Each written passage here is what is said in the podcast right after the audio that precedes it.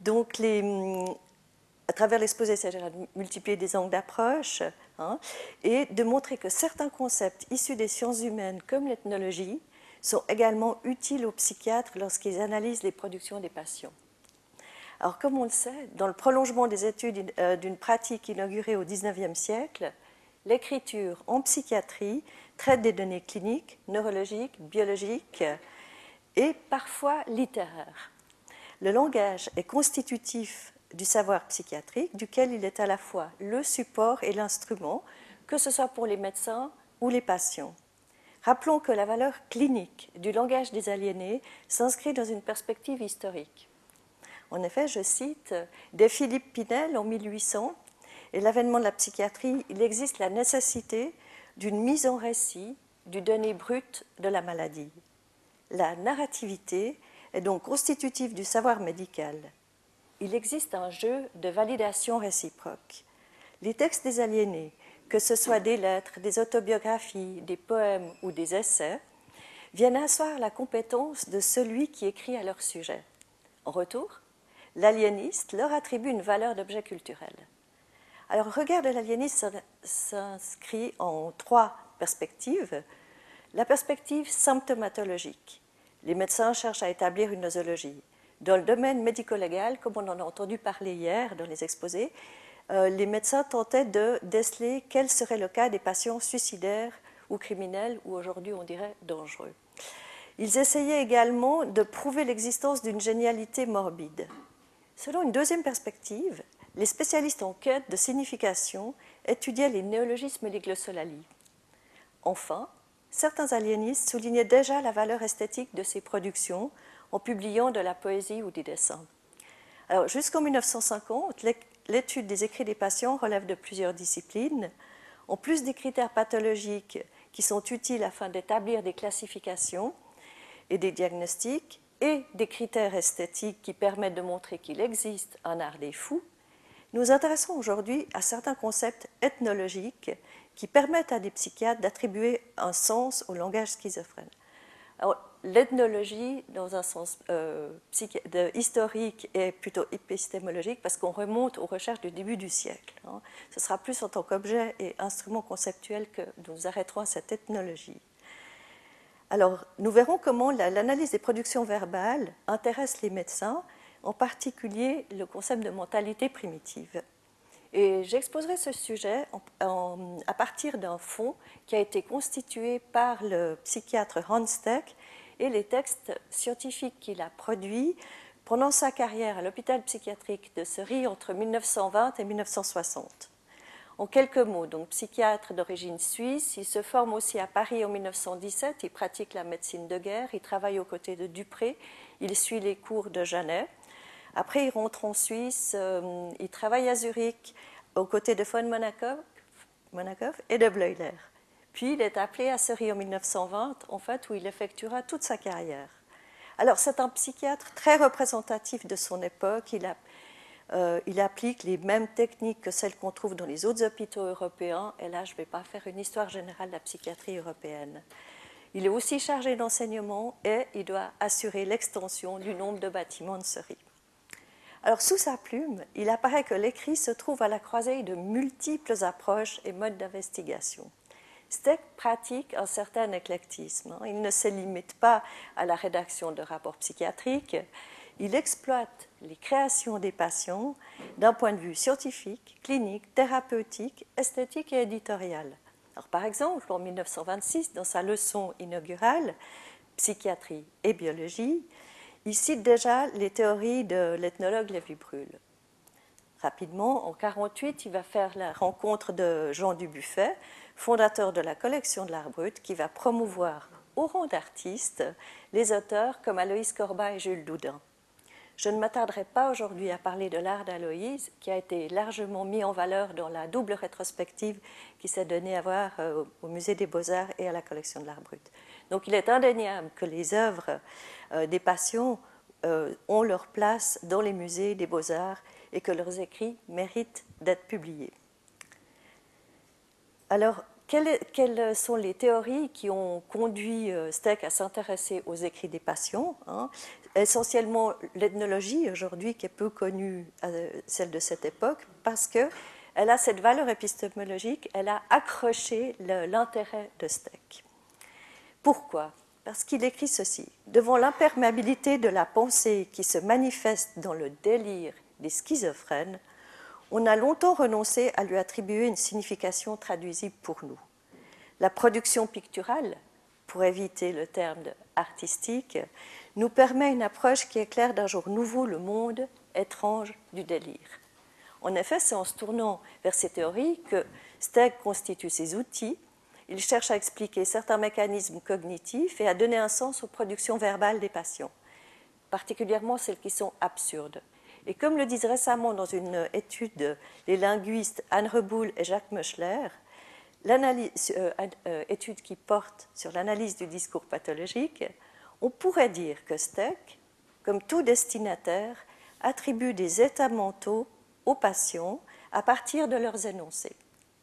Afin d'établir une stratégie de l'interprétation, il va disposer d'une théorie de l'esprit. Et c'est à partir des exemples cliniques qu'il convoque la pensée de Lévy-Bruhl, en plus des références aux théories du délire, à la neurologie et à la psychanalyse. Alors, sans exposer ici l'ensemble de ces concepts, je m'arrêterai à deux notions principales. Comment Steck va faire pour expliquer que des patients puissent être plusieurs personnes à la fois? Alors, en 26, il écrit Un de nos malades est en même temps le général Villet, cardinal Mercier, président Wilson, directeur Maim, et il ne proteste pas quand on l'appelle de son vrai nom. Il donne encore d'autres exemples d'une patiente, par exemple, qui identifie le médecin au prince de Galles et en même temps le médecin est le père de son enfant euh, et un infirmier.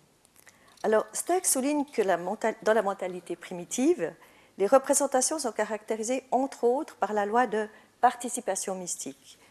Alors, il écrit que selon Lévy-Bruhl, dans les représentations collectives de la mentalité primitive, les objets, les êtres, les phénomènes peuvent être d'une façon incompréhensible pour nous, à la fois eux-mêmes et autre chose qu'eux-mêmes. Alors d'une façon non moins incompréhensible, ils émettent et ils reçoivent des forces, des vertus, des qualités, des actions mystiques qui se font sentir hors d'eux sans cesser d'être où elles sont. Alors Steck, on l'a bien compris, est confronté au caractère irrationnel des explications que donnent les patients, et il s'intéresse à cette définition car elle prend en considération le phénomène de la croyance en la magie. Plus précisément, ce concept de participation mystique, à savoir certains phénomènes qui peuvent être à la fois eux-mêmes et autre chose qu'eux-mêmes, euh, donne sens aux propos illogiques ou apparemment incohérents des patients. Alors cette définition s'applique au domaine de la clinique. Mais Steck change de référentiel, il quitte un certain cartésianisme et il apparaît alors que les paroles des schizophrènes acquièrent une certaine signification. Les notions ethnologiques font écho aux phénomènes observés dans le contexte de la psychopathologie et Steck soutient alors l'idée qu'il existe un parallélisme schizo-primitif. Bon, la pensée de Lévy-Bruhl est, caractérisée par certains principes fondateurs, euh, mais l'origine de ces recherches ont été menées sur le terrain en 1880 par, en Argentine et au Brésil par un médecin ethnologue allemand, Karl von den Steinen. Je ne vais pas trop m'étendre sur l'origine de ces recherches, mais c'est lui qui a été un des premiers à être en contact avec un groupe de Brésiliens Bororo, euh, population qu'on retrouve sous la plume de nombreux ethnologues, sociologues, anthropologues jusqu'à Lévi-Strauss. Et les membres de cette tribu euh, affirment qu'ils sont à la fois des araras, à savoir des perroquets. Euh, justement, von den Steinen, repris après par Lévi-Bruhl, constate que pour ces personnes, le fait d'être à la fois des humains et des non-humains viole le principe fondateur de la logique. Les Bororo-brésiliens ont donc la capacité mentale d'ignorer le principe de non-contradiction. Alors ça, c'est intéressant, parce que cette étude montre que la capacité de penser à la fois une chose et son contraire euh, est, importante en clinique, euh, où on définit souvent les malades euh, à cette époque pour leur indifférence à la contradiction, leurs propos absurdes, incohérents, euh, qui caractérisent leur mentalité. Alors il y a une deuxième notion, très rapidement, qui va éclairer le fait que euh, Stegg s'intéresse aux écrits des patients. Il y a un concept énoncé par les Bruhl qui s'appelle la concrétisation. Ça veut dire que quand deux idées, des, des idées bizarres sont euh, associées aux mots ou aux syllabes. Alors, Steck reprend ça par rapport aux écrits des patients qu'il a sous les yeux et il dit certains jeux de mots schizophréniques ont une signification qu'on comprend lorsqu'on les regarde à la lumière de la pensée primitive. Il analyse les mots, les parties de mots avec beaucoup de finesse et il dit que certaines parties peuvent avoir des significations puissantes et menaçantes pour les patients. Donc le langage a une valeur affective, ce qui en gros n'est pas très innovant. Mais ce qui est intéressant sous sa plume, alors qu'il n'a rien d'analytique et il n'est pas psychanalytique du tout, il va souligner des hum, productions très très subtiles en, posant le fait que pour ces patients, le mot n'est pas une abstraction ou une étiquette, il devient la chose elle-même, hein, ce qui correspond à la définition de la concrétisation. Alors par exemple, un de nos catatoniques s'effraie du nom du médecin Moravitz, qui a effectivement travaillé à Seri. Il craint qu'il lui portera malheur, car le malade s'appelle Victor. Et il décompose Moravitz en mort à Vic. Et un autre exemple où j'ai partiellement modifié le nom de famille, une femme nommée Zeiler personnifie une puissance hostile dans son rêve parce que le I, dans son nom signifie Nine, mot euh, que son père aurait prononcé à la naissance, à sa naissance à elle, parce qu'il attendait un garçon. Alors Steck se réfère pendant plusieurs euh, années au même modèle de pensée qui était emprunt euh, au courant évolutionniste. Il ne lit pas les ouvrages plus tardifs de Lévi Brûle, il lit mais travaille peu euh, les structures élémentaires de la parenté publiées par Lévi-Strauss en 1949. Mais ce qui est intéressant, c'est que loin de stigmatiser les jeux de mots et les néologismes comme des symptômes, il s'intéresse à la structure de pensée sous-jacente à ces énoncés. Et il s'intéresse au cadre émotionnel au sein desquels les patients produisent ces éléments verbaux. Alors aujourd'hui, euh, on ne parle plus de termes de participation mystique et de concrétisation clinique. La compréhension des, patients s'effectue à l'aide d'autres critères euh, culturels et conceptuels, mais qui ne relèvent pas uniquement de la psychopathologie. En ce sens, les travaux de Steck montrent que les études des écrits des patients nous invitent à multiplier les clés de lecture. Alors, je vais faire assez rapidement la deuxième partie qui nous amène à mettre en valeur la collection euh, que Steck a laissée derrière lui en quittant l'asile de Seri en 60. C'est en fait euh, les applications pratiques des, des, hypothèses qui habitaient la pensée de Steck pendant euh, sa carrière.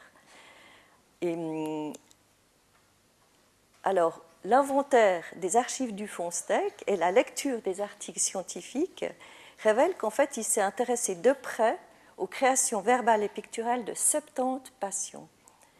Il cite des extraits des écrits dans 31 vignettes cliniques et euh, en plus, et c'est en, cela que l'exposé d'aujourd'hui a sa place euh, dans euh, la question de l'histoire du patrimoine aussi, pour les chercheurs, c'est qu'il a gardé de façon très très complète les œuvres de 38 personnes.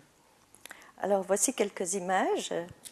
Ces œuvres sont actuellement déposées à, l'Institut de l'histoire de la médecine où je termine l'inventaire avant qu'elles ne soient remises officiellement euh, aux archives cantonales vaudoises.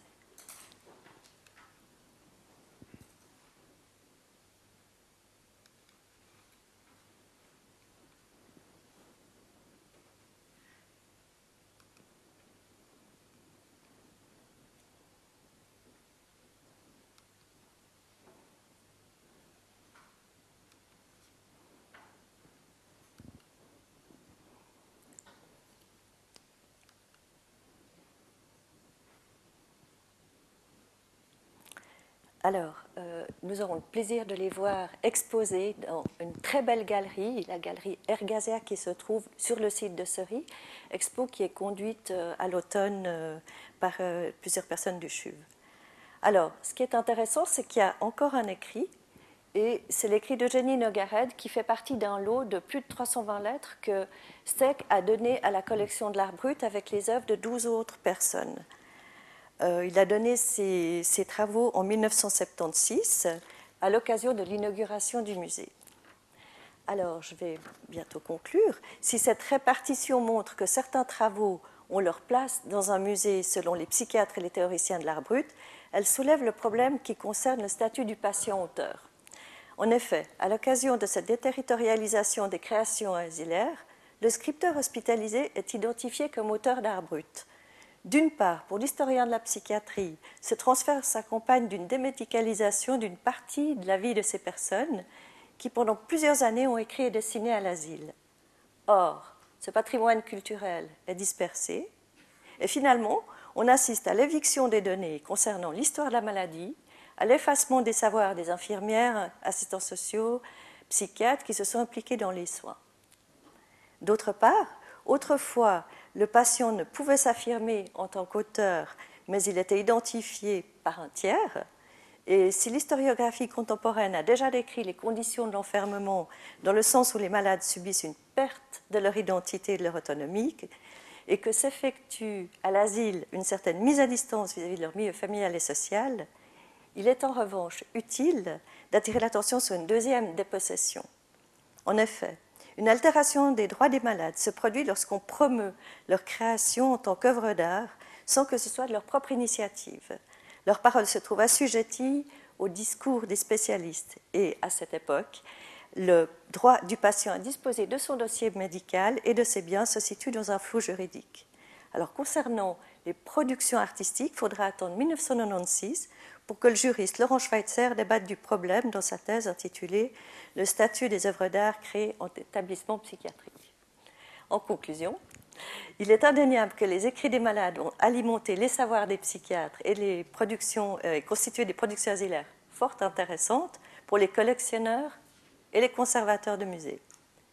Les années ont passé, la psychiatrie a évolué, par exemple, les traitements ambulatoires et les ateliers d'expression se sont multipliés. Aujourd'hui, les patients créent à l'extérieur de l'hôpital, souvent, et sur le plan juridique, ils disposent de leur dossier médical et de leur création. Alors, du fait que de nombreuses lettres, autobiographies, poèmes et essais asilaires aient été conservés, cet ensemble constitue actuellement un fonds littéraire considérable. Et comme on l'a vu dans les images précédemment, les qualités formelles la diversité des styles, la valeur poétique, la créativité verbale, l'inventivité du graphisme et de la mise en page attestent d'une réelle compétence des patients pour l'acte d'écrire. En d'autres termes, les auteurs disposent d'un véritable savoir. Par conséquent, alors que ces écrits ne sont que rarement publiés et exposés, ils sont constitutifs du patrimoine culturel qui mérite d'être reconnu en tant que tel. Je vous remercie.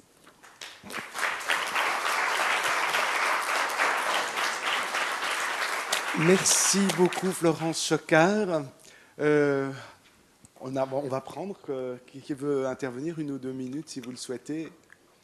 Donc profitez de la grande spécialiste qui est Florence Chocard pour cet immense patrimoine. J'ai envie de demander à, Richard Reichmann s'il a une réaction par rapport à la question de la mise en récit, euh, puisque c'est un de ses domaines de spécialité. Mais peut-être aussi du point de vue de la méthode finalement. Qu'est-ce que ça veut dire la mise en récit d'une subjectivité, mais y inclut quand cette subjectivité, eh bien, c'est celle d'un patient psychiatrique ben, ça, dépend vraiment du, statut de la subjectivité qu'on accorde à celui qui parle.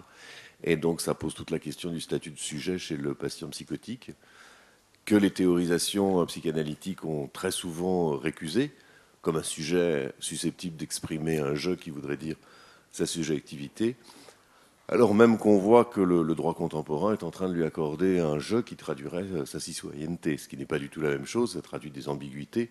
Et donc, euh, ce qui me permet d'associer par rapport à la suite, la mise en récit n'est jamais autre chose qu'une forme de narrativité qui est conforme à l'état de la connaissance du moment. Est-ce qu'on peut atteindre par là la réalité de la subjectivité? Ben, Ça suppose déjà qu'il y en ait une et qu'il va falloir la définir. Et ça suppose aussi que l'on soit susceptible de pouvoir l'accorder à tout le monde. Et on voit bien, et je trouve que le travail de Florence le montre très bien, toute la difficulté qu'il y a d'accorder à la fois une dimension d'auteur à des malades mentaux, donc la subjectivité d'un auteur, et quand ils l'ont, de leur reconnaître le nom d'être l'auteur. Et ça, je trouve que votre travail apporte là un point tout à fait essentiel. Merci.